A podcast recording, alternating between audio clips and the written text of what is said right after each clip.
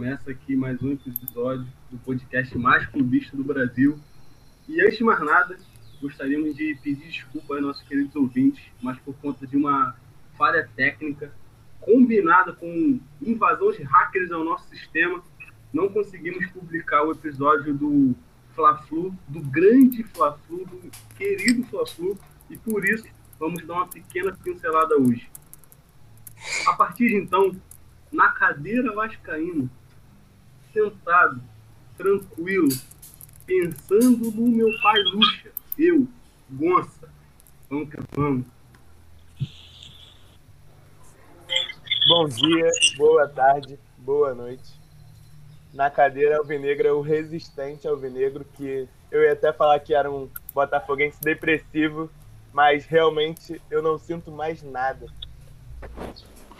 Bom dia, boa tarde, boa noite. Aqui na cadeira flamenguista, Matheus Queixo. E só para avisar aos hackers que não esqueci de passar o Pix. Tamo junto. É, bom dia, boa tarde, boa noite. É, não sei para quem, para mim não tá. É, depois de uma emoção interessante no Fla-Flu da última quarta, a realidade é dura e cruel e vil na quarta, nessa quarta-feira. Aqui quem fala é Matheus Ramos Ferreira, que não tá mais flusudo, só tá Matheus Ramos Ferreira, para comentar esses abutres que aconteceram. Então vamos lá, né? É, rapidamente sobre o Fla-Flu. Flamengo e Fluminense foi um jogo em que o Fluminense tomou aquela bela amassada no primeiro tempo. E havia uma coisa histórica por aí, mas era o Flamengo de Rogério Ceni. E o Flamengo de Rogério Ceni gosta de uma cena, gosta de um drama. É, como diria o Luiz Carlos Júnior, né? É o drama do Fla-Flu. E o Fluminense sai no primeiro tempo, porra, mal pra cacete. O Flamengo termina o jogo com 72% de posse de bola contra 28% do Fluminense. E o Fluminense não vai jogar no primeiro tempo inteiro. Mas passa toda a partida, né? Sem jogar direito. E decide equilibrar as ações no segundo tempo. É, o Fluminense no primeiro tempo estava sofrendo ataque pelo, somente pelo lado esquerdo, lá, o lado do Felipe Luiz, o Felipe Lewis. É, eles caras estavam se criando para cima do, de Calegari e na dobra com Michel Araújo. Enfim, a gente tomou aquela amassada que vocês viram que é importante comentar, né? Porque foi com uma semana de atraso a amassada, o tempo da amassada. No segundo tempo a gente decidiu jogar, ir para cima do um pouco mais de Flamengo. No primeiro é, seis minutos a gente já tem uma chance com o Wellington Silva. Uh, a gente vai tentando, a gente levanta a bola aérea, faz o gol com o Lucas Claro, porque é claro que vai sair gol do Lucas Claro. É, é of course, Lucas of course. E o Fluminense começa a tentar jogar futebol, tentar pressionar um time sem, sem aquela sem a, a, a estrela da companhia, né, o Mickey. Em campo tenta fazer alguma coisa, tenta jogar. O Michel Araújo deu uma de Ailton, foi para lá e veio para cá e foi para lá e foi para lá de novo chutou. Só que não tinha a barriga do Renato para botar a bola para dentro, foi na trave. Mas você viu um Fluminense um pouco mais combativo, o Fluminense tentando, mais, tentando a jogada e um Flamengo que no primeiro tempo, se não saiu 3, 4, no segundo tempo devia ter perdido, tinha perdido pontos, sabe, por infração, perdeu dois gols, três gols. E o Fluminense equilibra as ações, começa a tentar e é premiado pela insistência final naquele gol do naquele gol de, de Iago, do Flusquinha. E devido aos problemas técnicos que vemos no podcast, no podcast vocês não vão poder ouvir a grande cantoria, mas eu acho que eu vou publicar nas redes sociais a cantoria porque captou o áudio do a grande cantoria do, do, do Flusquinha, mas é, enfim.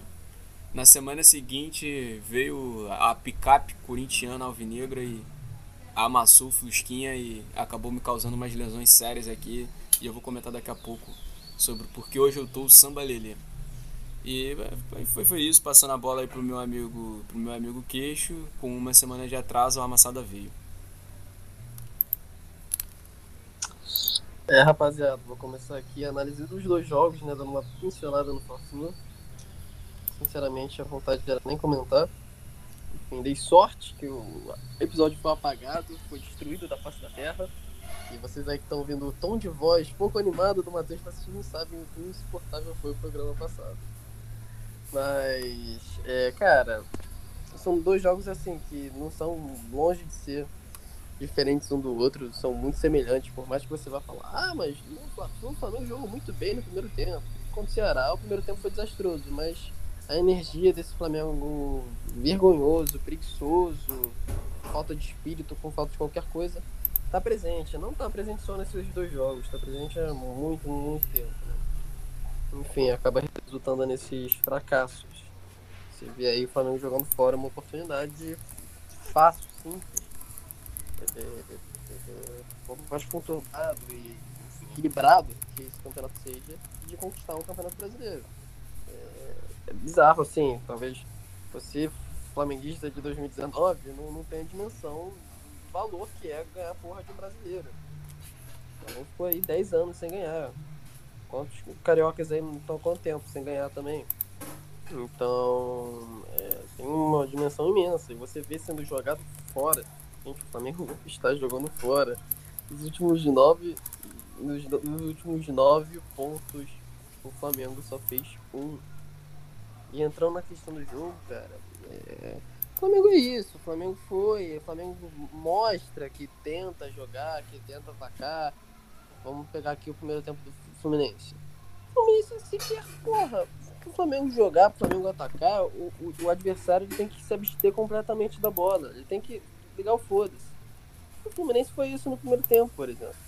O Fluminense sequer era um time organizado para isso. Não tinha um contra-ataque. Sequer tentava, assim como Fortaleza, que também assim. É isso, sabe? Não tinha, não tinha sequer uma estratégia de contra-ataque. Agora, o Fluminense o Flamengo é tão, tão generoso que dá essa oportunidade de contra-ataque para os adversários. E o Fluminense foi isso no segundo tempo. O Flamengo jogou bem no primeiro tempo, amassou? Amassou. Por quê? Porque o Fluminense é muito frágil. E o Flamengo deu, deu a bola pro Fluminense. Fez o gol e retrancou. Cacete, cara. Sério que o Flamengo atualmente é isso? Com o Fluminense tão frágil? Porra, o Fluminense mostrou ontem o quão frágil ele é. Agora, sério que precisa disso? Achar que, beleza, fiz um gol é o suficiente para ganhar. Puta que pariu. Enfim, a conta veio no segundo tempo. Óbvio, óbvio. É, eu, com certeza vai ter flamenguista, uma perspectiva merda, que vai falar, ah, mas os caras não jogaram. Ah, os caras, caralho, cara. Se você for comparar o número de chances e oportunidades que o Fluminense teve, caralho, era para acabar o jogo ali um a um e você fala, porra, tá barato pro Flamengo. Ué, como é que tá barato pro Flamengo? Se o Flamengo tá com mil por cento de posse de bola, o Flamengo fica nessa. É toquezinho, é posse de bolazinha, bem aladome, sabe? Aquela punhetinha. Porra. E o Fluminense, pá, contra-ataque, contra-ataque, contra-ataque, tendo oportunidade. Por mais que o Fluminense não tivesse estratégia de contra-ataque nenhuma. Não é muito difícil fazer um contra-ataque contra o Flamengo. Basicamente correr, ter o um mínimo de força de vontade. E aí, no episódio apagado, eu comentei. O Flamengo jogou com Fortaleza. Fluminense. Se fudeu o jogo contra o Ceará ia ser pior. Por quê? Não porque o Ceará é um time maravilhoso, um, um gigante do Brasil atualmente, mas ele é muito mais bem resolvido no ataque. Ele não precisou de 20 minutos para comprovar. não sei, não lembro quando que saiu o primeiro gol do Ceará. Mas o Ceará é isso. Se você parar para ver, foi uma jogada bonita, construída, for comparar com Fortaleza e Fluminense, é um tipo de jogada que os dois não teriam talvez a capacidade de montar, de ser tão bem estruturado. Mas ainda assim, quando você vê com calma e analisa, é vergonhoso o espaço que tem pro Vina dar aquele chute. A falta de tesão do Gustavo Henrique de dar a porra de um bote ali no chute, de bloquear a porra do chute. É vergonhoso, mas é o que? É um time mais bem resolvido, que tem o Vina. O Vina joga um bolão. E o Flamengo não à toa precisou de pouco tempo para tomar pau. E tomou. E o jogo todo. Esse é o Flamengo. O Flamengo cria um problema logo no começo do jogo para ficar 90 minutos fingindo que tá resolvendo. E aí é passezinho de bola. E aí é isolando bola debaixo da trave. E fica nisso. Sendo pouquíssimo efetivo.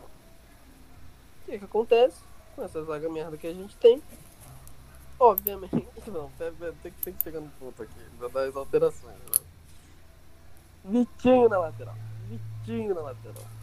Com Vitinho na lateral, um contra-ataque. Sim, tranquilo. Será não era aquele contra-ataque assim, fudido de veloz, fudido de rápido, não. A jogada começa ali na direita, dá tempo de virar. E ainda assim a jogada acaba no um contra um contra o Vitinho. E aí, um chute de fora da área, praticamente. Rogério Sérgio escolheu o grandiosíssimo, imenso goleiro César, que não faz o mínimo sentido ele tá lá, não, não, não existe qualquer narrativa que coloque o cara realmente como merecedor da titularidade, mas ele tava lá. E se comprovou porque o torcedor do Flamengo tem tanto ranço dele. Enfim, acho que merecido. Um gol do Ceará. É, um tapa na cara do Senna, que enfim, bancou o César de graça. E sem contar outras alterações. O Vitinho, caralho, Vitinho na lateral, cara. Tudo bem, é, vai pro tudo orado e tal, mas caralho, o, o momento do jogo sequer era tão urgente pra isso. Não à o Ceará fez o gol. Ficou ali até uns 5 minutos de jogo, assim, meio, sabe, tipo, ninguém quer nada com nada, o Flamengo não vai conseguir nada mesmo, o Ceará já tá ali é, bem resolvido com o placar. E até uma crítica aqui ao Ceará para fechar aqui a análise, é, Fluminense, Fortaleza, vez de se retrancarem sem, sem ter uma estratégia, enfim, de contra-ataque, eu até entendo, porque são times hoje que realmente não, não tem muito uma estratégia de contra-ataque. Não, não, não, parece que não estão preparados para isso, estão preparados para não tomar gol. Agora o Ceará, como eu disse, é bem mais resolvido. E o Ceará abdicar completamente da bola, como abdicou em alguns momentos, não é aqui sendo cuzão de falar, ah, mas os caras não tentaram jogar, não. É de, caralho, se eu fosse torcedor do Ceará, eu ia estar tá puto. Por quê? O Flamengo hoje apresenta oportunidades imensas, imensas, de você simplesmente matar o jogo, cara. E tornar um jogo simples para qualquer um. O Flamengo é um time extremamente frágil. E aí, se você fica nessa de ficar retrancado, é óbvio que você chama o Flamengo. E você dá oportunidade pro Flamengo, que às vezes ele sequer tá com vontade de criar. E que foi o que aconteceu com o. O Flamengo às vezes com nem tanto esforço assim, com jogadas nem tão bem trabalhadas assim, às vezes precisava de um, um dois com o Pedro e o Arrascaeta e conseguiam uma grande jogada, uma jogada perigosa. Não, não faziam por falta de competência também. Mas, gente, eu não consigo entender hoje os rivais que adotam essa estratégia de, olha, vamos ficar na retranca e é isso, não vamos comandar o Flamengo. A gente, nem que a gente meta o golzinho e fique na... Não, não faz sentido, cara. O Flamengo é um time extremamente frágil. Time que se você ataca, a chance de você marcar é ridícula de fácil. Ridícula. Então, beleza. Não, não, não, justifica o Ceará ter feito isso, por mais que tenha ganho. Mas corre o risco. O Flamengo pensou perder muito gol também. Mas. E é esse o meu grande medo. Dos últimos nove pontos, com três times que relativamente não tentaram jogar tanto, sabe? E ainda assim, mesmo não tentando jogar, conseguiram criar pra caralho, especialmente Fluminense e Ceará.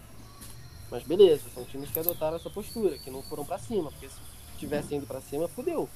Fudeu, com um pouco de bola que fizeram, fizeram aí quatro gols. Porra. Agora, vamos ver como é que vai ser contra um Grêmio, contra um Palmeiras, contra um São Paulo, por, mais, por pior que esteja atualmente. Vamos ver contra esses times que vão para cima mesmo o resultado pode até ser melhor por conta disso? Vamos ver. Só quero pagar pra ver com essa zaga. É isso, vou passar a bola aqui pro Renan comentar sobre o pífio clássico. Ih, perdão, perdão. Agora é o Matheus. Valeu, rapaziada. É, vamos lá, né? Porque a gente é. Aqui a gente gosta né, no Clube de Carioca de abranger todos os públicos. Então vou rapidinho botar um tema musical para explicar o que está acontecendo comigo. Um minuto. Compre eletrodomésticos com até 30% de desconto. Puta que pariu. Entrou a publicidade. Então vou botar tema musical nenhum, também não tem motivo para botar tema musical. Mas os ouvintes aí não podem ver, porque são ouvintes e não áudio ouvintes. Mas eu tô. Hoje eu vim é, completamente vestido de sambalelê. Lembra da musiquinha? Samba ele tá doente, tá com a cabeça quebrada. Samba Lele precisava é de uma boa samba, palmada. Samba, samba, Lele. Então, hoje eu tô de samba Lele com a cabeça quebrada depois dessa amassada que o, a picape corintiana deu no Flusquinha. Tá, a pessoa tá botando aqui 5, 5, 5, 5, 5, 5, 5, 5, 5, 5, 5, 5, 5, 5. Irmão, 5. Um é normal. 2. Acontece do jogo. 3. Mais 5? Mais 5, seu presidente! Mais 5! Vamos falar de você, seu comédia. Pavão. Vamos lá, né? Vou fazer uma análise rápida do jogo. Eu não tenho nem falar do jogo. Eu vou parafrasear aqui o nosso querido Evandro Bocão, que foi presidente da Vila Isabel no, início dos anos 2000, que se vocês não conhecem, depois procura lá. Apuração 2003. Falando assim, que a Vila Isabel tava protestando e começa a, a frase dele falando assim: A Vila Isabel não tem nem o que falar. Chega aqui e fala o quê? Não tem nem o que falar. Hoje, não tem o que falar. O Fluminense perdeu de 5. O Fluminense perdeu de 5 e não foi aquele 5 assim, caralho. É. Porra. Apagão. Famoso apagão. Não foi um apagão. Foi o 5 que não veio na. Um 5 que poderia ter vindo na semana anterior e não veio. Porque era o Flamengo de Rogério Senna. Só isso. O primeiro tempo do Flamengo justificava 2-3. E o que aconteceu no segundo tempo de ontem? O primeiro tempo virou 1x0 Corinthians. O segundo tempo foi 4x0 Corinthians. Veio com uma semana de atraso o boleto. Mas, vamos lá, né? Cara, o Fluminense, a gente falou, no, infelizmente os problemas técnicos impediram a, a, a, o áudio. A gente falou, a gente só tinha chance. Os tricolores na bancada, um abraço pro meu irmão Lucas que participou do episódio. Vai vir aqui, vamos ver se ele consegue participar da próxima vez. Mas assim, o. A gente falou, o Fluminense, a gente já sabia que o Fluminense não tinha muita chance pelo futebol jogado. Mas a chance começava por não escalar Yuridson em campo. Yuridson não existe. Isso não existe. A fusão é é o Dragon Ball fudeu. Teve o Dragon Ball Z, o Dragon Ball GT, o Dragon Ball esse foi o Dragon Ball fudeu. Yuridson. O Gotrenks é bom, o Yuridson não é. Yuridson não tem, não, não tem explicação, o meio campo lento. Não tem, não tem como explicar aquela escalação de Yuridson? Os caras falaram em box. Os números demonstram que Yuridson não desarmam ninguém. Yuridson, juntos, dois juntos, num só. Foi feita a fusão, não desarmam ninguém. O Yuri, no quarto. O Fluminense ontem tomou cinco gols. Quatro no lado esquerdo. Lado de Danilo Barcelos. O possante lado de Danilo Barcelos. Que nego fala que é titular. Que o Egídio é muito ruim. O Egídio é mais jogador que esse menino.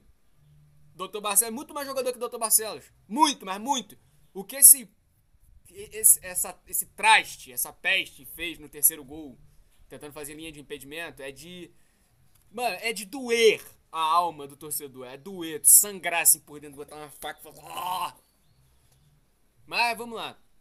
O primeiro gol, um pouquinho de falha do goleiro Marcos Felipe, né? E a tradição. A gente não pode falar abemos goleiros, em latim, né? Que significa temos goleiros. A gente não tem goleiro.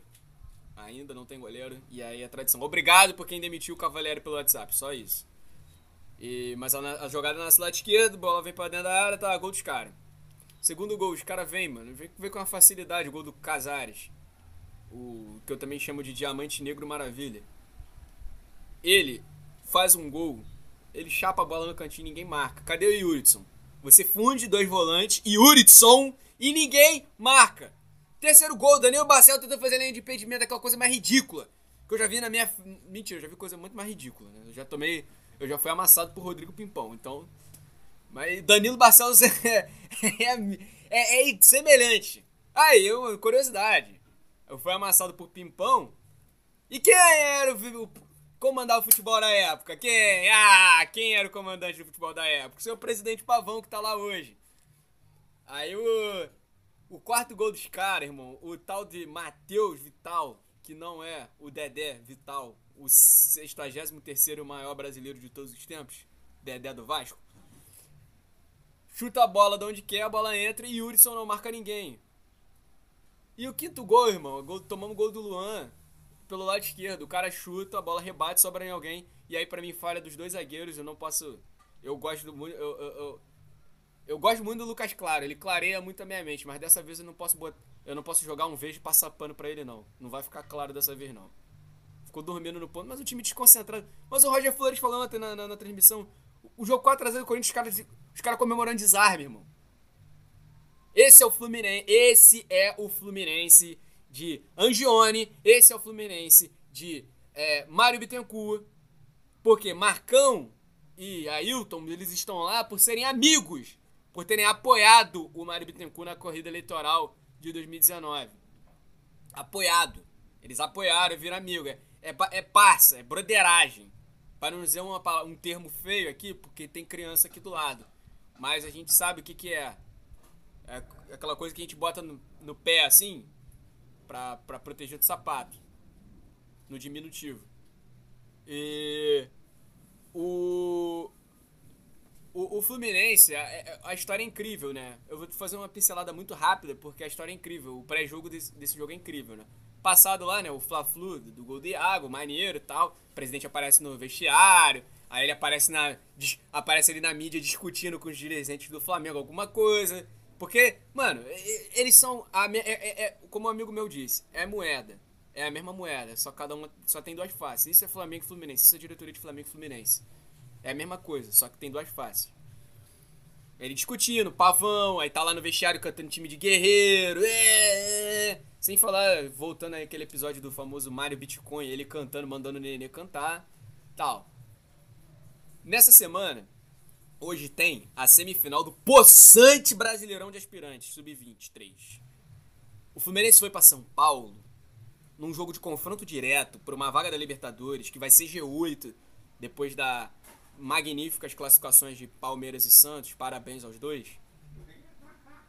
O Fluminense foi com um atacante, Fred, de 38 anos. Porque os caras não levaram dois atacantes do Sub-17 não relacionaram para os profissionais para deixar eles no Brasileirão de Aspirantes, no Grande Brasileirão de Aspirantes. No Grande Brasileirão de Aspirantes, não levaram. Nessa mesma semana, an é, anteontem já no caso, na terça-feira, o, o Lunet Flu, que é um site muito importante de notícias do Fluminense, noticiou que o, o plano A, talvez do Fluminense para contratar um técnico ao final, da, depois de encerrada a temporada, seria o Roger Machado. O senhor Mário Pavão Bitcoin, que é a cara das maiores vergonhas da história do Fluminense, conhecido como o famoso advogado do Fluminense. Aquilo é uma vergonha pro torcedor do Fluminense sujeitar, ter se sujeitado aquilo. É, ele vem por meio de, da conta oficial usando no, é, dando uma de despacho governando por despacho. Nota oficial do clube para dizer que o Fluminense negava o que o blog Netflix, que não é um blog, é, afirmava de o Fluminense estar procurando um treinador. E o Fluminense ia manter os trabalhos de Marcão e Ailton, que não são treinadores. Até o final. E os, esse mesmo senhor, ele compra briga com todo mundo que discorda da gestão dele.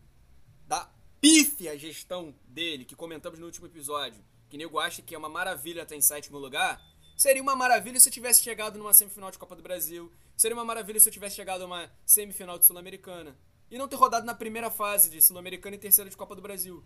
O que estes, os dois senhores que comandam o futebol, Mário Bittencourt e Paulo Angione, já me deram o desprazer de ter acontecido em 2014.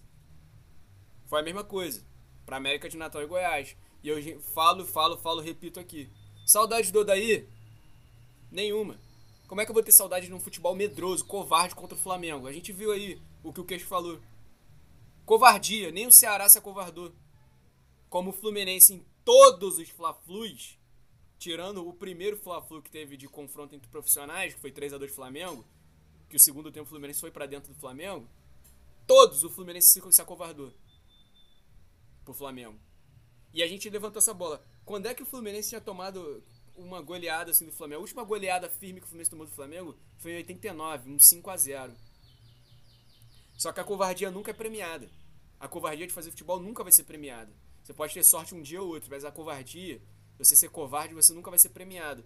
E o que eles fizeram, o prêmio, a, a derrota veio com a- uma semana de atraso e veio com requinte de crueldade. O Fluminense toma 3 gols em 15 minutos ontem.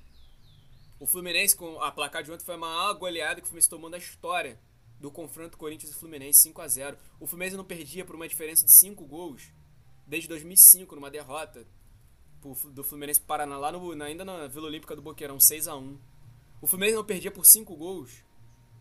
Assim, o Fluminense não perdia por 5 gols que eu me lembre desde o Fluminense América de Natal, 2014. Que o, o futebol era comandado pelo Mário Bittencourt. Ou seja, a vergonha que é ter um presidente que nem esse cara é imensa. É imenso. O cara não entende de futebol, não entende de futebol, não adianta falar isso, aquilo, aquilo outro. Os caras querem renovar com o Hudson, irmão. Nenê em campo ontem, Nenê Bundinha entrando ontem em campo Mickey. A cara do Fluminense de 2020 é o Nenê, um clube derrotado. Um clube fagulha do cacete. Ganha aí de sub-20 do, do Flamengo, de gol de calcanhar e nego, ah, Nenê, vem presidente, lá aparece aquele pavão. Mas na hora H, na hora de jogo decisivo, não ganha. Mais uma vez não ganha.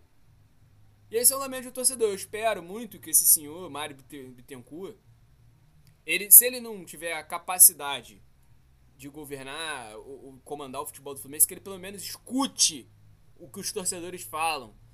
Que ele falou, né, que tem gente que nunca deu um dois treinos na vida. Aí, o Marcão dá dois treinos na vida? O Ailton dá dois treinos na vida? Pra tomar de cinco, que nem tomou ontem, com a fragilidade pro Corinthians. Tomasse de cinco pro, pro, pro, pro São Paulo, tomasse de cinco do Palmeiras, já seria vergonhoso, mas esperado. Se fosse cinco do Flamengo, era esperado. Mas nem o Flamengo do Jorge Jesus, que era esse, esse poçante todo, deu cinco no Fluminense. Tomar de cinco pra esse Corinthians. Vai contratar treinador ou não vai? Vai jogar, vai jogar fora de novo uma vaga na Libertadores?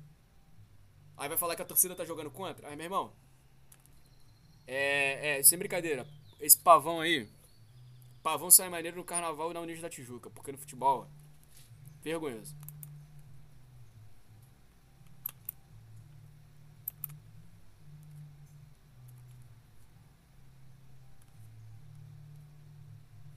É, vamos lá, difícil falar. Tão difícil falar do Botafogo que tava até no mudo aqui, mas tudo bem. É, eu comecei falando que, que eu não não era não dava nem para dizer que era um botafoguense depressivo, porque realmente eu não sinto mais nada e é fruto desse ano barra temporada, né? É horrível que é disparado o pior ano da minha vida como botafoguense. É, até eu vou completar agora 23 anos, mas quando eu comecei a ser botafoguense, é, de frequentar estádio, entender o que era o Botafogo, o que era o futebol, eu tinha cinco anos e saía de Bangu para ir para Niterói com meu pai assistir o Botafogo na segunda divisão. E já comecei sofrendo, como muitos botafoguenses, e eu era feliz quando eu lembro quando o Botafogo subiu na, na, na em segundo lugar, é, o Palmeiras foi, foi o campeão. A gente fez uma carreata, saiu buzinando com bandeira. Acho que meu pai tentava for, fortalecer esse lado botafoguense surgindo, né? Mas depois disso o Botafogo montou bons times e disputava assim, sempre um ano mal, outro ano melhorzinho, que não muda muito dos cariocas, é, fora agora que o, os anos que o, que o Fluminense ficou lá em cima, que a Unimed ajudava, e depois que. E agora os anos do Flamengo, né? Que mal ou bem isso é recente, é a menor parte do século ainda. Mas esse ano aí de 2020, é, até comparado com o, outro, último rebaixamento do Botafogo, é, a torcida abraçava ainda o time porque os jogadores não recebiam, tinha uma briga assim com a diretoria, era meio que uma divisão entre clube e diretoria, os jogadores não é, iam na, na imprensa falar sobre a diretoria e tinha um apego pelo menos, mas e mesmo assim é, a torcida não largou, ficou lá indo no estádio, mas muito por conta da diretoria o, o clube foi rebaixado e por conta de dívidas, de roubo mesmo, é, Maurício Assunção fudeu o Botafogo e uma série de outros também, não é o único culpado. Mas chegando nessa temporada agora, é, quando começou o, o, time do Botafogo não era essa, essa draga toda. Até os jogos do Botafogo, como a gente sempre ficou discutindo aqui, vocês sempre falavam que o Botafogo não tinha um dos piores futebols apresentados do, do Brasil. Não tinha time, nem jogava para estar tá na zona de rebaixamento. É, realmente eu achava isso, mas depois o negócio foi ficando ridículo e muito retrato também do que a diretoria que parece que não tem uma diretoria, porque quem manda é alguém que, se eu não me engano, nem é funcionário do Botafogo, que é o Montenegro, e uma série de outros que é, eram para ser ouvidos na mídia, de repente, mas não pelo presidente.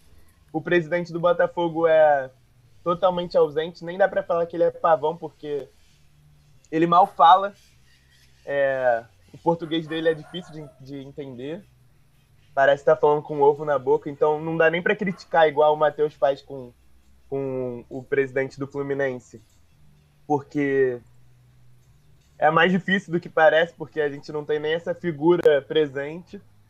É... Mas você vê o retrato do Botafogo, é um time que começou a temporada com Alberto Valentim, aí foi para Paulo Autuori, Bruno Lazzaroni, que foi efetivado, não sei essas loucuras de, de interino que a gente não entende mais nada.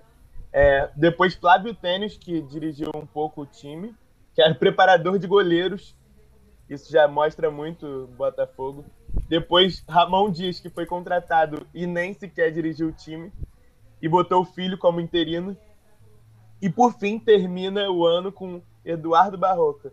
Ou seja, um, saiu de Valentim, terminando no Barroca. É um time que não tem identificação nenhuma, e escolhe o técnico a la caralho, não tem nenhuma nenhum método que você consegue entender. É...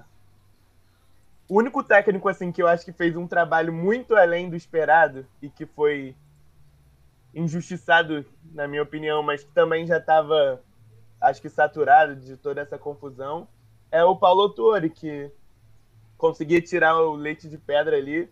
É, no início do. Quando eu entrei aqui no podcast, é, a gente reclamava dos empates e que o Botafogo era Botafogo de empate e regatas e tal, era bem melhor, porque somando um ponto todo jogo, a gente somava alguma coisa. Agora o Botafogo só perde. E falando mais agora do jogo contra o Vasco, é deprimente assistir o Botafogo assim. A última vez que eu tive um. A última vez que eu senti algo vendo um jogo do Botafogo foi contra o Cuiabá no primeiro jogo. O segundo jogo eu nem sequer assisti. É... No primeiro jogo contra o Cuiabá, o Botafogo ainda brigava. É... Você viu os jogadores sofrendo quando erravam. E estavam ali é, brigando, discutindo.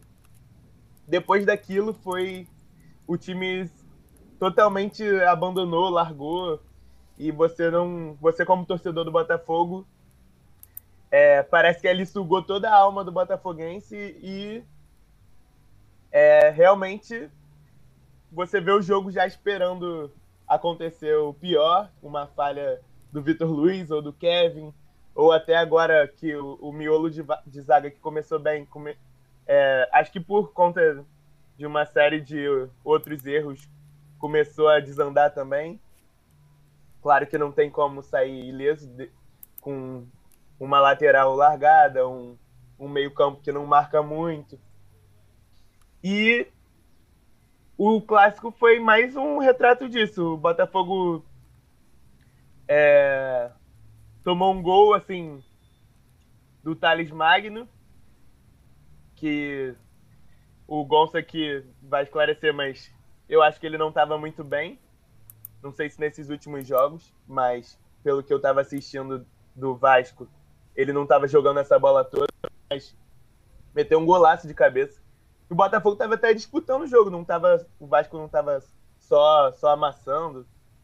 Mas até foi o que eu comentei com, com o Gonçalo antes do jogo. Se o Botafogo empatasse, eu, eu acho que era melhor perder para pelo menos pela fidalguia carioca é, dar um gás no Vasco, porque não merecia isso para um time pífio desse, né?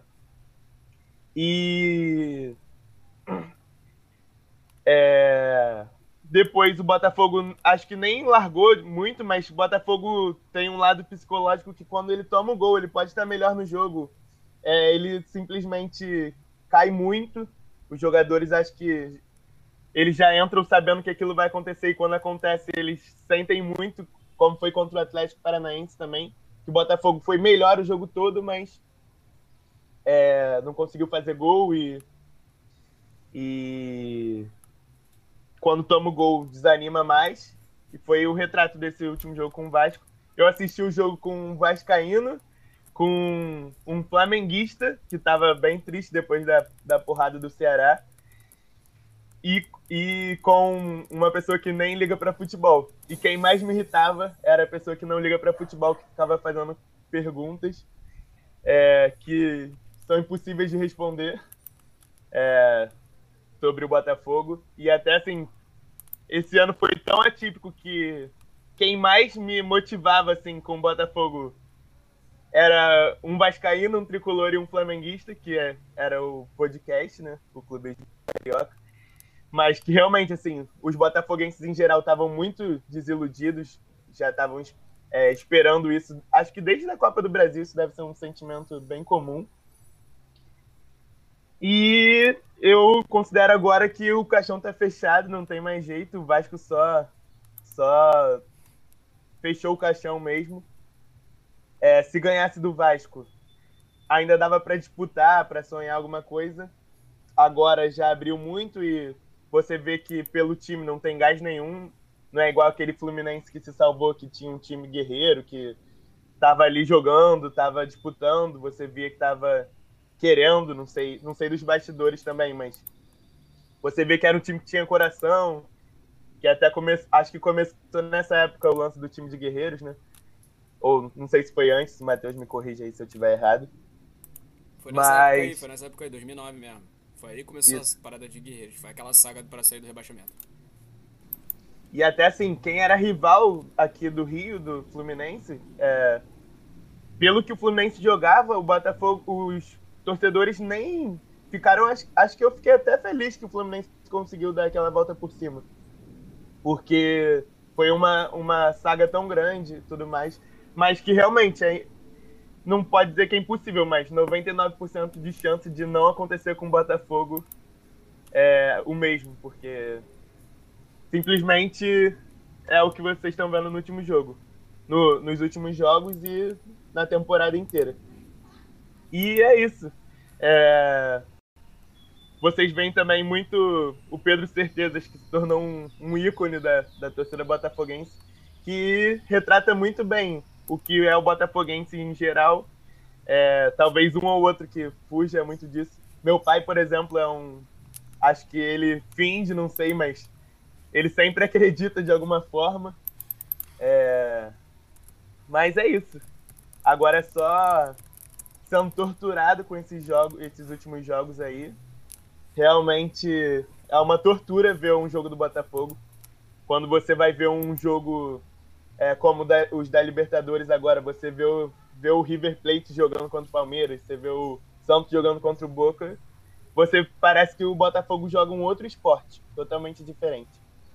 E agora só vamos agonizando aí a cada rodada, esperando só o decreto final que o Botafogo tá rebaixado, mas a fé acabou total. E é isso. Vamos aí, meu amigo Gonça, com bem mais esperança e quem sabe não, não, não dá para uma Libertadores para vocês aí, até pelo menos salvar o ano do Vasco. Então vamos lá. Companheiros e companheiras, é, depois desses minutos tensos de podcast, um podcast com energia muito baixa. Eu venho aqui falar sobre o único carioca a vencer na rodada, o único carioca a pontuar na rodada. É, e antes de mais nada, eu, vou, eu só vou citar, vou citar o, o grande, o ilustre benemérito botafoguense Montenegro. Ele fala, abre aspas, já já a gente passa o Vasco. Esse áudio foi vazado em outubro E eu tinha que pontuar isso. Mas, assim, é, eu tenho uma dúvida muito grande. Esse jogo me deixou com uma dúvida muito grande, esse clássico. Porque eu não sei definir, delimitar a linha tênue entre melhora do Vasco, qualidade do Vasco e fragilidade do Botafogo. Assim, não dá para não dá para delimitar. É uma parada absurda, bizarra. Eu não consigo ver ali. Eu vou tentar aqui fechar alguns pontos, mas assim, primeiro, última vez que o Vasco fez três gols num jogo foi contra o Botafogo no clássico do primeiro turno. Foi aquele 3 a 2 que foi um jogo que a gente só não perdeu porque o Fernando Miguel salvou, que aquele gol, aquela bola do Babi ali, ela fatalmente entraria com qualquer outro goleiro. O Vasco não vencia um clássico por três gols de diferença desde 2010. Dez anos que o Vasco não ganhava um clássico por três gols de diferença. E aí representa bem o que eu estou falando. O Vasco nesse jogo foi o jogo com maior número de desarmes eu, eu sempre pontuei aqui, o Vasco era um time que não combatia, o Vasco era um time que não corria. E, cara, nesse jogo foi assim, outra coisa. E por fim, o Vasco terminou o clássico com o meio-campo, com Andrei, Caio Lopes e Bruno Gomes. O meio-campo todo da base, o meio-campo que o mais velho tem 22 anos, o Andrei. Assim, é... E o meio-campo que jogou muita bola. O Vasco, ele estava pedindo para tomar um empate, não tomou um empate quando o Luxemburgo mexeu e colocou esse, esse meio campo, fez essas alterações. É, vamos lá agora para o jogo em si. É, o, o, Renan falou muito bem, também acho muito bem. O Thales não estava, tipo assim, o Thales estava amassando a bola. Um minuto antes dele fazer o gol, um amigo meu, o, o Lucas, que participou aqui do podcast, um abraço, Lucas, ele mandou uma mensagem no WhatsApp. Thales, não dá, o moleque tá horrível. No minuto seguinte, gol de cabeça do Thales, ele pediu desculpa já e, e eu quase bloqueei o WhatsApp. Foi assim, o não estava bem, tava falta confiança, mas aí que tá. É o, o, o, ponto contrário do Botafogo, a chave de diferença ali.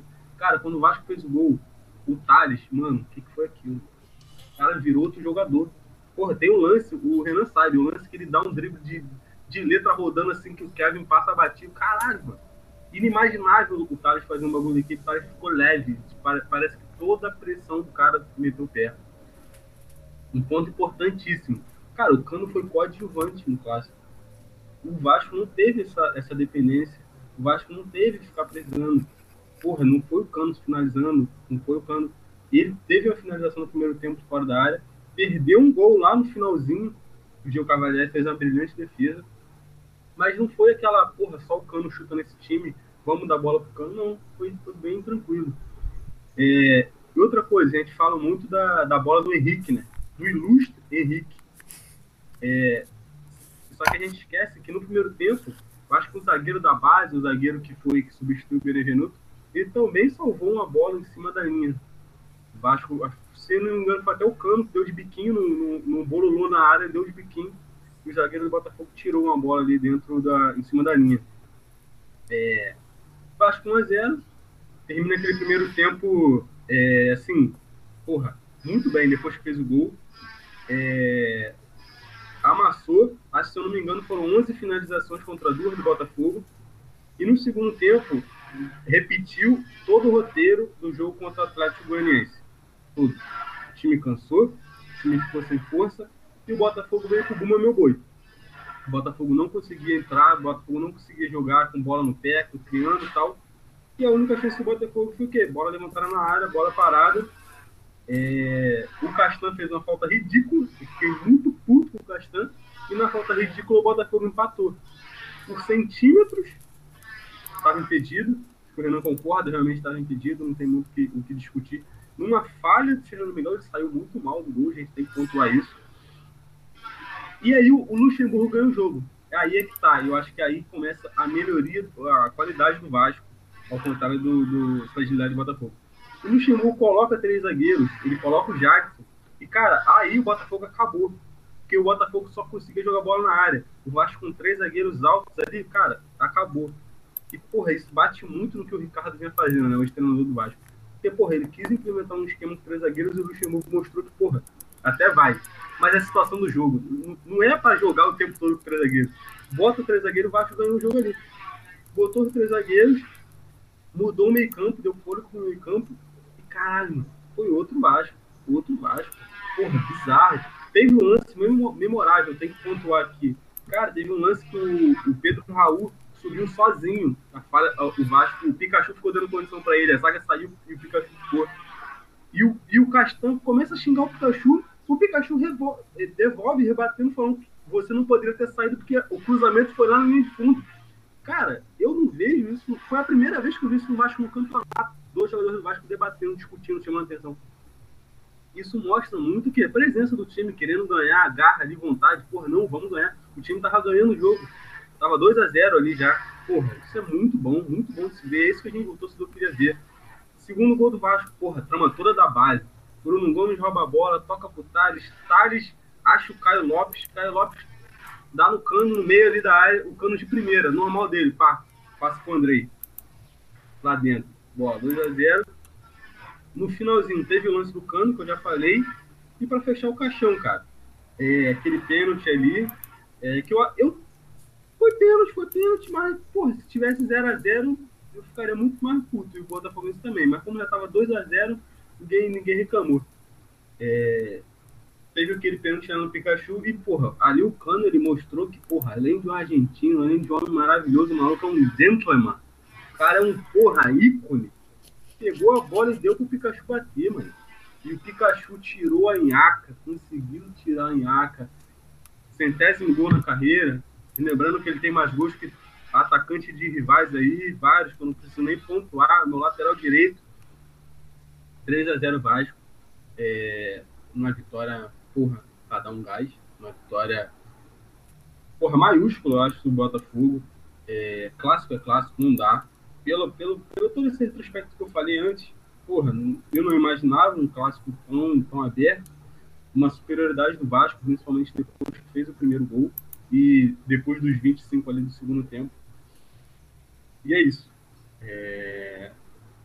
Dá esperança, dá, dá energia, dá, porra, vale a pena ver o jogo do Vasco, ainda bem, porque não tava valendo, como o Renan disse antigamente, não tava valendo pena, era um sofrimento ver o jogo do Vasco. E melhorou, cara. Muita coisa melhorou, mas vamos ver como é que, como é que isso vai ficar. Bem, é, essa é a minha fala sobre o clássico. E é isso, vamos partir para a segunda etapa? Alguém tem alguma coisa para pontuar? Alguém quer levantar algum, algum, algum tópico? É, você falou sobre não saber se o Vasco melhorou é, ou se é a fragilidade do Botafogo. Mas eu acho que o próximo jogo agora é contra o Coritiba, não é? Acho que você vai continuar sem saber por mais uma rodada, porque acho que o Coritiba não fica muito atrás do Botafogo, não. Só, só pontuar isso meio.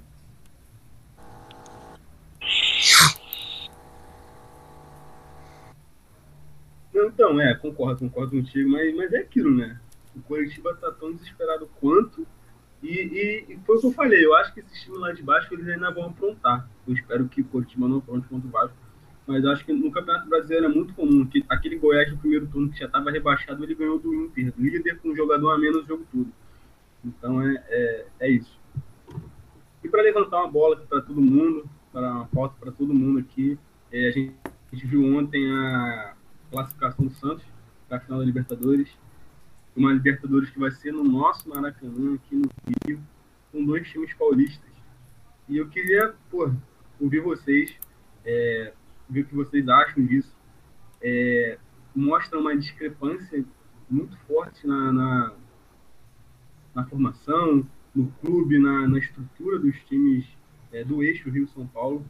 E como a título de pesquisa, antes do podcast aqui eu dei uma, dei uma olhada numa análise nas 30 rodadas né, do, do, brasileiro. E, cara, tá bem equilibrada essa disputa. O Rio de Janeiro com oito vitórias, o São Paulo com oito vitórias e cinco empates. Lembrando que eu não contei os jogos contra o Red Bull Bragantino, porque Red Bull é internacional, não é, não é time de São Paulo, não. Mas é isso. Queria saber o que vocês têm para dizer. Cara, é. Assim, eu sou um. Eu sou um aficionado pela Libertadores, né? Sempre fui. Apesar do meu time é, ainda não ter me brindado com, a, com uma taça. Eu, mas assim, eu gosto muito de acompanhar a Libertadores no geral. E o que eu queria dizer é que assim, o, a final da ser Palmeiras e Santos dentro do Maracanã, primeiro, é incrível para o futebol brasileiro, porque contempla o Maracanã como palco do futebol nacional, o que ele é. Ele não é um palco só do futebol carioca, ele é um palco do futebol nacional. E ao mesmo tempo, ele é um tapa na cara do futebol carioca. A verdade é essa, ele é um tapa na cara do futebol carioca. E não é uma questão de demérito a Palmeiras e Santos, muito pelo contrário, a gente pode discutir um monte de coisa. Ah, Crefisa, o caralho é 4. Ah, meu Palmeiras foi amassado. Não vou discutir isso. Eu vou discutir, vou parabenizar os finalistas que chegaram onde chegaram, não foi à toa. Palmeiras, principalmente, fez um primeiro jogo muito bom e o segundo jogo desconcentrado, mas passou merecidamente. Não tem como a gente falar que não foi. A Libertadores também é teste psicológico e os caras desistiram. O, o Santos eu não tenho nem o que falar. O Santos, assim, a gente escuta aí que o Santos tem crise financeira, o Santos está sem presidente, o Santos teve punição da FIFA. E os caras são finalistas da Libertadores. Ah, mas não é coisa de torcida. Meu irmão, os caras são finalistas da Libertadores. Aí eu vou fazer um levantamento de dados aqui muito interessante. O Brasil tem 10 campeões da Libertadores. Todos sabem. O Brasil, o Brasil tem 12 grandes, apenas dois não ganharam. Dos 10, os 10 campeões da Libertadores, beleza. O Rio de Janeiro, a gente não pode dizer que o Rio de Janeiro tem tradição em Libertadores. É uma vergonha o Rio de Janeiro, a participação do Rio de Janeiro em Libertadores. Por quê? Somadas as finais de Libertadores dos times cariocas, são quatro. Flamengo 81 em 2019, Vasco 98, Fluminense 2008. O Rio de Janeiro tem o número total de finais que o Cruzeiro sozinho tem. O Cruzeiro tem 76, 77, 97 e 2009. O Rio de Janeiro, o time que tem mais final do Rio de Janeiro é o Flamengo. Tem duas. Que só fica à frente dos dois times que são uma vez só finalistas. Que são Vasco, campeão em 98, Fluminense vice em 2008, Atlético Mineiro campeão em 2013 e Flamengo e Atlético Paranaense é, vice-campeão em 2005. É uma vergonha. Por que uma vergonha do Rio para o Rio de Janeiro? Porque o Rio de Janeiro tem, querendo ou não, teria entre aspas, a concentração de investimentos. É só você ver que, tirando o Cruzeiro de 2003, 2014, 2003, 2013 2014, o campe, os campeões de pontos corridos só saem de Rio de São Paulo. Que é essa, inclusive, uma grande crítica que eu tenho ao, ao campeonato de pontos corridos. Que ele é um campeonato viciado, ele não é um campeonato que premia regularidade, ele é o contrário disso. O Rio de Janeiro, além de só ter quatro finais, você não conhece o Rio de Janeiro como é, postulante a título. Vídeo, Flamengo, que foi campeão em 81, semifinalista em num outro sistema de Libertadores, em sistema de triangular em 82, e fica 37 anos sem chegar próximo a isso, até ganhar 2019. A gente não pode falar que nenhum time do Rio de Janeiro tem tradição em Libertadores. Porque sempre apare aparenta ser, assim, finais, títulos, é, o ponto de fora da curva. O Santos, no século, do, no século 21, de 2001 para cá, tem três finais de Libertadores. O que o Rio de Janeiro inteiro, sozinho, tem. O Santos, você escolheu o Santos ou o Palmeiras, um dos dois finalistas atuais, qualquer um deles sozinho tem mais finais de Libertadores que os times do Rio de Janeiro, somados. O Santos tem cinco, foi a quinta final, o Palmeiras foi a quinta final e o Rio de Janeiro somado tem quatro. Qual é a porra do problema do Rio de Janeiro? O Rio de Janeiro tem que ser uma cidade turística? O Rio de Janeiro consegue criar uma tradição em Libertadores agora, se não fosse as últimas cinco temporadas seguidas que o Flamengo foi, deve ir mais uma. Porra, a gente ficou aí anos e anos sem ver um time do Rio de Janeiro na, na, na Libertadores. Teve uma pequena sequência aí do Fluminense emendando quatro Libertadores em seis anos, umas coisas assim, mas porra. Pelo amor de Deus, mano. Vergo... Vergonhoso. Vergonhoso. É uma vergonha, porque não é.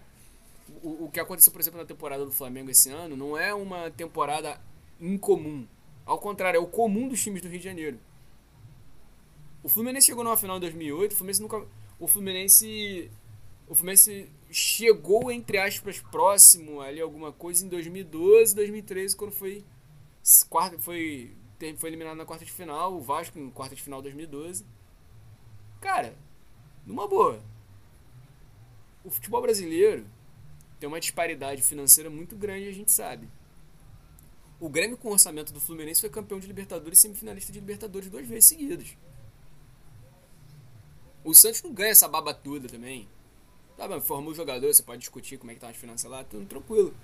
Mas, irmão, a gente não consegue nem chegar ali e falar assim, porra, esse é o time favorito da Libertadores. O Flamengo de 2019 só virou favorito ao. A, a, o Flamengo se torna de fato muito favorito a partir do primeiro jogo da semifinal contra o Grêmio. Que viram É, que um só, só interrompendo rapidinho para acrescentar uma polêmica. É, eu tava até vendo para lembrar, sem tirar nenhum mérito do Flamengo, mas talvez o queixo pode, possa rebater aí. Mas o próprio Flamengo na Libertadores de 2019, ele, só, ele não só pegou baba, né? Mas ele pegou nas oitavas o Emelec, que é um clube que não tem tradição nenhuma. Depois ele pegou dois clubes brasileiros, que eram bons, claro. E só na final que ele foi pegar um clube com uma tradição é, relevante, porque assim, o confronto brasileiro ele acaba tirando esse, esse Sim. peso, né, de, Eu de Libertadores. dar- é, eu vou dar até minha per- perspectiva pessoal, né? Cara, eu sempre fui muito desesperançoso com relação a Libertadores. Eu até tinha uma mentalidade assim completamente errada, pensando assim, Libertadores, que tinha que ter um time muito grandioso para conquistar a Libertadores, quando na verdade muito mais uma questão de regularidade, com questão de fazer o básico, né? E o Palmeiras é a grande mostra disso. E eu sendo muito desesperançoso, a gente passou pela Emelec e tal, óbvio que comemorei, mas não tinha, sabe? Enfim, essa ilusão de que podia chegar. Essa ilusão só de fato vem quando eu olho realmente. ah, isso não é. Eu não vou estar desmerecendo o Flamengo aqui, longe, longe disso. Mas quando eu realmente vejo a sequência, o, que, o caminho que seria até a final, eu vejo que a possibilidade grande seria de Internacional nas quartas, é, Palmeiras ou Grêmio na semi. Isso é praticamente um- uma Copa do Brasil, se torna um campeonato, querendo ou não, que traz muito menos problema para os times brasileiros, né, naturalmente, mas para o Flamengo, que adora cabaçar contra time estrangeiro. Então, foi quando eu tive esse vislumbre de, porra, o Flamengo tá sendo amassando no Brasil. Os próximos adversários são brasileiros. Porra, dá pra se iludir. Dá pra chegar na final. Então, eu, eu tive esse grande vislumbre de, porra, a partir do momento que eu vejo que a grande sequência seria contra times brasileiros, de que, porra, dá pra brincar diferente. Muito por conta da falta de repertório na Libertadores, né? E até você compara, o Flamengo pegou o Racing esse ano. É. E eu acho que não tava nem tão bem assim, tava mal no Campeonato Argentino pelas notícias, né? Porque eu não acompanho. E foi eliminado. É, acaba Cara, pesando muito ainda essa tradição que É acho você que ninguém no, no Rio tem, né? É só você pegar até o. Tudo bem que o contexto é diferente. O Flamengo que jogou contra o Emelec é completamente diferente do Flamengo que jogou contra o Grêmio. É o- São times completamente diferentes, com outro, outra confiança. Mas se você parar a pensar, o jogo mais difícil que o Flamengo teve, o confronto mais difícil, foi contra o Emelec. E é o Emelec é um time que não tem tanto. É um, acho que considera um time difícil de jogar. Sim, sempre é pica jogar com os caras. O Flamengo sempre pega os caras. Mas, porra, se você for comparar, parar com Inter e Grêmio, são times, porra, de níveis completamente diferentes. Ainda assim, foi o que deu mais trabalho. É aquele time mais é, catimbeiro, aí tem altitude, tem outros 500 que o Brasil, eu sinto que tá finalmente aprendendo a lidar, sabe? Porque o campeonato, a Copa Libertadores, é longe de ser um campeonato muito complexo, na verdade, difícil. Se fosse tão complexo assim, é, River e, e Boca não estariam aí figurando sempre na semifinal. Porque é basicamente é um campeonato de você saber jogar mentalmente, principalmente, a nível de raça, a nível de pegada, você saber. O, cara, o Boca, pô, o Boca veio aí pra sua segunda. Ele- Eles foram pra semifinal campeonato passado, não, né? Não lembro. Enfim, cara, o Boca Foram, pô, foram. Eles foram, eles foram e saíram pro River. Pro River que pegou o Flamengo. É, é. E eles foram finalistas o em Boca. 2018. O o Boca, vamos pegar o time do Boca. O Boca tá longe, de, e mostrou isso ontem, de ter um time muito bom. E ter um time muito incrível. Muito pelo contrário. Nessas últimas duas Libertadores, com um time bem meia-boca, chegaram na semifinal. Vamos pensar aí em Santos e Palmeiras. Com todo respeito ao Santos, mas o Santos não fez um projeto pra chegar aí. O Santos aí com problema financeiro. E chegou. Não merece? Longe disso, merece muito. Palmeiras, um ano completamente problemático, começando errando pra cacete, contratando Luxemburgo, com- chegando numa perspectiva de praticamente, beleza, vamos começar a pensar na temporada que vem. Resultado, tá disputando aí todos os campeonatos. Por quê? Porque é a grande é, a- é o que os times atualmente precisam. Principalmente nesse ano, que é tão conturba- conturbado, que valoriza muito mais, às vezes, uma regularidade. Você fazer o básico, ser eficaz no que você faz, do que às vezes jogar um futebol vistoso. Que enfim, não que o Flamengo jogue um futebol vistoso, mas o Flamengo o Flamengo tá mais distante de alguma coisa de ser eficaz e de fazer o básico, de pelo menos fazer alguma coisa, né? Então, eu acho que essa final é um grande exemplo do que do, do que é o grande mérito desse ano, que é fazer o básico, ser um time regular e até com, com complementando o que o, o que o Matheus falou, que é interessante, que é, o Campeonato Brasileiro de pontos corridos, ele a última coisa que ele premia é a regularidade, né? No fim das contas. E a, o grande mostra é realmente esse campeonato. Um campeonato em que São Paulo pode perder uma sequência de jogos que não vai afetar a liderança dele. O Flamengo pode fazer uma sequência de jogos ridícula que vai continuar lá em cima. E é isso. O Fluminense pode se fuder, mudar técnico, os caralho a quatro. Vai continuar na briga. Então é um campeonato, especialmente nesse ano, que perdoa muito, muito. Por quê? Porque o nível tá baixo? Porque o nível tá baixo, tá um campeonato mais nivelado, tudo bem, é uma exceção. Mas ainda assim, cara, é, você pode pegar outros campeonatos que tem às vezes viradas, que o líder a mais de 10 pontos perde, ou que às vezes perde essa, enfim, essa diferença, mas ainda segue lá, ou enfim, permite essa, enfim, um, um certo perdão aos times, ainda que estejam brigando pelo título. É, rapidinho, só a título de, de curiosidade, a gente falar aqui, né? A gente pega muito esse papo de ah, camisa, o caralho é quatro, é, o time que tem camisa, o time que tem tutano pra chegar. Cara, uma boa. Futebol tem esses elementos. Futebol tem muitos elementos que vão além da técnica da, da, de uma ciência. Mas a gente também não pode. A gente não pode olhar para um, pra um outro time e pensar que é, não tem um adversário do outro lado. Eu falo muito isso pela narrativa construída da. Principalmente do vice-campeonato do Fluminense em 2008 contra a LDU. Quem nego fala, porra, um time do Equador, o cara é quatro, um time sem expressão. Irmão, a LDU chega com mais regularidade na Libertadores do que o Flamengo. Com regularidade, assim, tô falando de ir pra Libertadores. A LDU e o Flamengo, eles têm acho que um século muito semelhante em Libertadores. Um título para cada um. É, para mim também uma questão de é uma questão de momento, era acho que era a vez dos caras, eu não, não fico chorando por causa de 2008, ah, 2008. A gente foi prejudicado pela arbitragem, sim, mas também era a vez dos caras. Era o momento dos caras e assim, tem que reconhecer. Só que a diferença é que a LDU é de um país que tem um investimento no futebol muito menor do que o Brasil. E a gente sabe o quanto que de dinheiro que o Flamengo arrecada. A gente sabe quanto de dinheiro o Flamengo arrecada. O Flamengo tinha previsão de bater bilhão. O título da LDU em 2008 eu acho que foi um rompante, foi uma coisa assim. Pode acontecer no futuro? Pode, mas não deve, não tende a acontecer. Mas o título dos caras vem de um time que era muito bom. Um time bom. Que a gente tem que reconhecer que o time dos caras era bom, que era a base da seleção equatoriana. A gente precisa pegar muito esse papo de camisa, o caralho é quatro, isso, aquilo, aquilo, outro. A minha preocupação é que o futebol, o Brasil, o futebol carioca na Libertadores, não parecer aqueles momentos sempre de sorte, porque capital para fazer, melhor tem. Não parecer sempre o Flamengo aí em jejum de 40 anos de final, o Fluminense sem um título, o Botafogo sem um título, o Vasco ganhou 98. Sabe-se lá quando o Vasco vai ganhar de novo. Sabe-se lá quando o Vasco vai chegar a, a uns aos estágios mais avançados da Libertadores. Isso pra mim tipo, é, é uma vergonha, porque o você não espera que o Once Caldas vai ganhar de novo, você não espera que o LDU vai ganhar de novo, você não espera que o a. Porra, o Argentino Júnior vai ganhar de novo. Você não espera que o Vélez vai conseguir ganhar de novo. São campeões da Libertadores. Mas você espera que o Santos vai ganhar de novo. Você espera que o Palmeiras vai ganhar de novo. Que tem orçamento semelhante ao Flamengo. Ao Fluminense nem tanto. Mas o Fluminense tem ao Grêmio. Mas você espera que o Grêmio vai É. ganhar. E o, o Flamengo não. E, e o Fluminense não. É só isso. Essa é a discussão básica.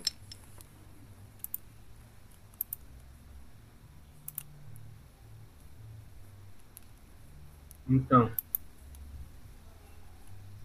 é, partindo para a etapa final, vamos para os palpites da próxima rodada, vigésima rodada. É, é, acho bom o Fluminense fazer alguma coisa. Vasco e Curitiba. É, Santos e Botafogo, provavelmente o jogo da TV aberta aí, Renan, mais uma oportunidade para tu. E na segunda-feira, aquele joguinho ingrato, Goiás e Flamengo. 8 horas. É, vou começar. É, Fluminense Esporte. Pô, Fluminense tem que ganhar. Fluminense tem que ganhar, é o esporte. Eu sei que o Fluminense não ganhou no primeiro turno. Não me surpreenderia se empatar, mas Fluminense tem que ganhar, não dá. É, Vasco Curitiba. É aquilo, né? É, é o jogo que o Vasco tem que ganhar, porque tem que acumular pontos para sair dessa complicação e abrir margem de de vantagem para a zona. Santos e Botafogo, cara, eu acho que o Santos vai de ressaca. Eu acho que o Botafogo vai ganhar simplesmente para manter a esperança do torcedor. Não que o Botafogo fique na Série A, mas acho que vai só para a, a, a ponto de tortura mesmo. E segunda-feira, cara, sinceramente, queixo. Acho que o Flamengo empata com o Goiás, porque o clima tá pesado. Tacando ovo em, em BMW, tacando ovo em Mercedes. E o Goiás vai sem pressão nenhuma. Acho que é isso. Valeu. Vamos lá. É... Fluminense e Esporte. Cara, esse jogo vai ser bem, bem feio de ver, sinceramente. O Esporte é aquele time que tem medo de jogar, Fluminense é isso também. Eu acho, acho que é provável de ser um, um empate, sei lá. Mas não. Meus pêsames pro Matheus ter que assistir esse jogo. Porque vai ser duro. É... Vasco e Curitiba. Vasco vai ganhar, não tem jeito. Vasco tá em, tá em ascensão, enfim. E o Curitiba é, é horrível, conseguiu perder pro Botafogo. Tomar dois gols de Pedro Raul não é, não é fácil. E Santos e Botafogo, cara. O Santos pode vir com um time é, sub-18 que ganha do Botafogo. Até porque o Santos, a gente estava até falando da Libertadores, só rapidinho. O Santos é um caso atípico, porque sempre parece que o Santos está na merda. O Santos revela uns três jogadores absurdos que você fica. que não acompanha sem entender nada, cara. O Santos é sempre assim para mim. Todo ano parece que eles vão. vão virar um time de meio de tabela e eles ficam lá em cima disputando e sempre chegando. O Santos é um caso muito atípico para mim. E acho que o Santos ganha fácil. E Goiás e Botafogo, cara, o time do Goiás tá, tá meio que despreocupado. Não sei se eles perderam é, a seriedade, eles estão jogando. Não a seriedade, mas a responsabilidade de jogar e eles estão ganhando uns jogos aí. E não duvido deles ganharem do Flamengo, não. Até por essa, essa zona que tá aí no Flamengo, de panelinha de 8-5, sei lá o quê. Não sei se isso confere o, o que a gente pode falar aí rapidinho. Mas acho que o Goiás ganha. Do jeito que tá, até pro Rogério Senni é, de repente sair, não sei como tá essa, esse cenário aí, mas eu acho que ficou entre a vitória do Goiás e o empate. Não tô confiando muito no Flamengo, não. É isso. Cara, essa- já te respondendo essa questão do, da panela de 8.5 e tal, os jogadores vieram a mídia desmentir, né? Essa parada e tal. E assim, é, acho que a notícia saiu do extra, né? É, eu eu não, não, curto, não, não sou um cara assim muito fiel, um grande, é, enfim, consumista e apaixonado pelo extra, não. Muito pelo contrário. Desde criança eu via umas manchetes que eu ficava, tipo, caralho, sabe aquela criança que se iludia assim, caralho, sei lá, Kaká no Flamengo. Caralho, tipo, sério, mano. E aí, enfim, Então, e até para os jogadores virem a público falar disso, eu acho que, enfim. É, até com o caráter de alguns jogadores, eu não vejo isso não. Especialmente o Diego, sabe? Não acho que o Diego. O Diego já se mostrou. O Diego, para criar badernas como essa, já teve contexto muito mais favorável, sabe? Às vezes de bancar. é, De bancar mesmo. Enfim, então não, sei, mano. não- e até pela partida que ele jogou, eu vou passar pano, sinceramente. Jogou um bolão contra o Goiás, por sinal. Contra o Goiás, contra o Ceará, por sinal. Melhor, da, melhor do Flamengo, o único vivo na partida, enfim. Mas já partindo pros palpites, eu queria só apontar uma parada. O, o, o Gonçalves falando, o Fluminense tem que ganhar do esporte. Você vê ali o sentimento de urgência, não do Fluminense ganhar, mas do Vasco. Tipo, caralho, mano, o Fluminense tem que ganhar por mim. Então, assim, cara, eu acho que o que o Renan falou, aquele jogo assim que você não sabe muito o que esperar porque as- os times em si já não apresentam muito, né? Então vou no empate porque é o mais seguro nesse momento, né? Depois, deixa eu consultar aqui. É Vasco e. Perdi. Vasco Curitiba. Ah, cara, Curitiba pra mim já tá derrotado há muito tempo. Vasco, Vasco, tranquilamente. Acho que tem muito mais condição de fazer uma partida melhor do que contra o Botafogo, que ainda, que ainda como clássico, ainda com um jogo extremamente tenso, o Botafogo, por mais que atualmente esteja quase morto, sei lá, ainda tem esperança que é um time melhor que o Curitiba. Enfim. Então, acredito no Vasco. É, Botafogo e Santos. Cara, tudo depende, na verdade, de como o Santos vai para esse jogo. Né? Se for com o time titular, for para jogar bola, é, porque é, é o grande favorito para vitória, né? Agora, se for com o time reserva, cara, o Flamengo jogou contra o time reserva dos caras. E assim, um time muito frágil, muito, muito frágil, sabe? Eu não faço, não faço a mínima ideia de como eles ganharam do, do, do São Paulo. Não faço ideia. Eu acho que não vai ser time reserva, não. Afinal, é só dia 30 e É, é, é, o Cuca não é bobo, né? É, eu também acho. Pelo menos um, um time misto, mas É, o reserva calen- não, não. O, o calendário não favorece, né? Mas é aquilo, é, vai que o cara vá, porra, a gente voltou de viagem, jogo já domingo, vamos descansar os caras. Não sei, mano. Não sei. Os caras estão na final da Libertadores e é praticamente a única esperança dos caras na temporada. Então acho que os caras vão investir nisso. Acho que é até louvável. Simplesmente ligar o foda-se pro Brasileirão, se for o caso. Então não sei, não sei. É, acho um jogo estranho. Mas acredito na vitória do Santos porque curto muito o time do Santos. Então, mas acho um jogo bem confuso de se esperar. Assim como o Flamengo Goiás, porque o Goiás deu um puta de um trabalho pro Internacional. Merecia, não digo a vitória, mas não merecia a derrota de longe, de longe, já amassou o Inter. O Inter é pra sair com as mãos pro céu, que nem Matheus tá agora, com a vitória. Enfim. É, mas, cara, é aquilo.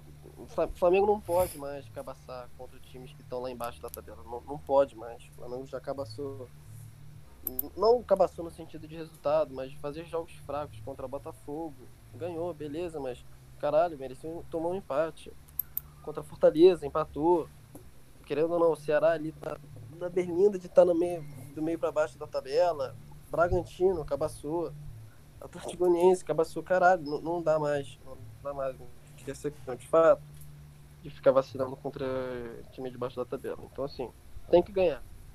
Se não ganhar, já adianta. A cabeça do CN vai rolar. Pode ser empate, pode ser qualquer coisa, mano.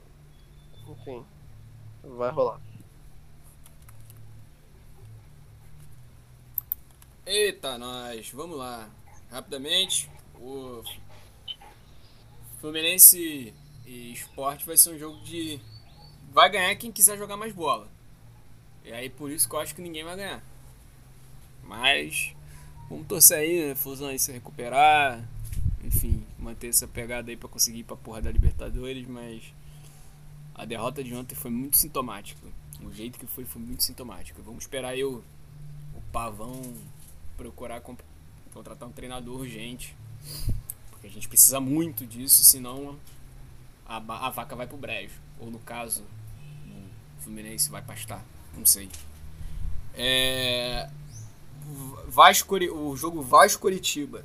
Vasco contra Curitiba. Deve dar Vasco, né, mano? Jogo em casa, no Januário. Eu não sou levenciano, mas vai dar Vasco. Botafogo e Santos, a reedição da final de 1995 sem o Márcio Rezende de Freitas. Bom, eu acho que o Gonçalves falou uma coisa interessante. Eu, eu, eu acho que o Botafogo ainda vai dar um requinte de crueldade pro torcedor. Ainda vai dar aquela, aquela porra, fogão, um afago. Pra fuder mais ainda o psicológico do torcedor que já é bastante abalado. E parabenizando o Santos aí por, por, por ser finalista da Libertadores. Ainda bem com o time titular. Não sei. Goiás e Flamengo tá a cara do empate mesmo. Tá a cara do empate. É, eu vou manter aqui a postura do empate, mas talvez eu mude pra uma vitória do Flamengo. Mas tá a cara do. Tá a cara daquele 1x1. Um, aquele 1x1. 1x1. Que o Flamengo faz. O que o Goiás sai na frente, o Flamengo empata e não sai disso. Porque o Goiás é frágil, o Flamengo fra... é, está fragilizado. E são esses os meus palpites e a gente pode fazer aí, pensar uma cobertura aí para a final da Libertadores, hein? Os comentários decentes sobre a final da Libertadores. Maneiro, maneiro. É, quero agradecer ao que ouvindo até agora, nossos companheiros, nossas companheiras. E, e é isso então. Obrigado aí quem está ouvindo, obrigado pela participação de todos. É, e vamos que vamos, tá? Abração. Abraço, rapaziada. Tamo junto. Que essa semana aí amaldiçoe Tadeu. E é isso. Valeu, rapaziada. Vamos seguir agonizando aí, mas é isso. Vambora. Valeu, rapaziada. Mais uma vez, parabéns a Santos e Palmeiras pela final do Maracanã. Que, que vença melhor, que contemple melhor. E tamo junto. E quem aí tiver anotado a placa da picape corintiana, passa para mim para fazer uma denúncia. Porque aquele atropelo e aquela amassada no Flusquinha foram caso de polícia.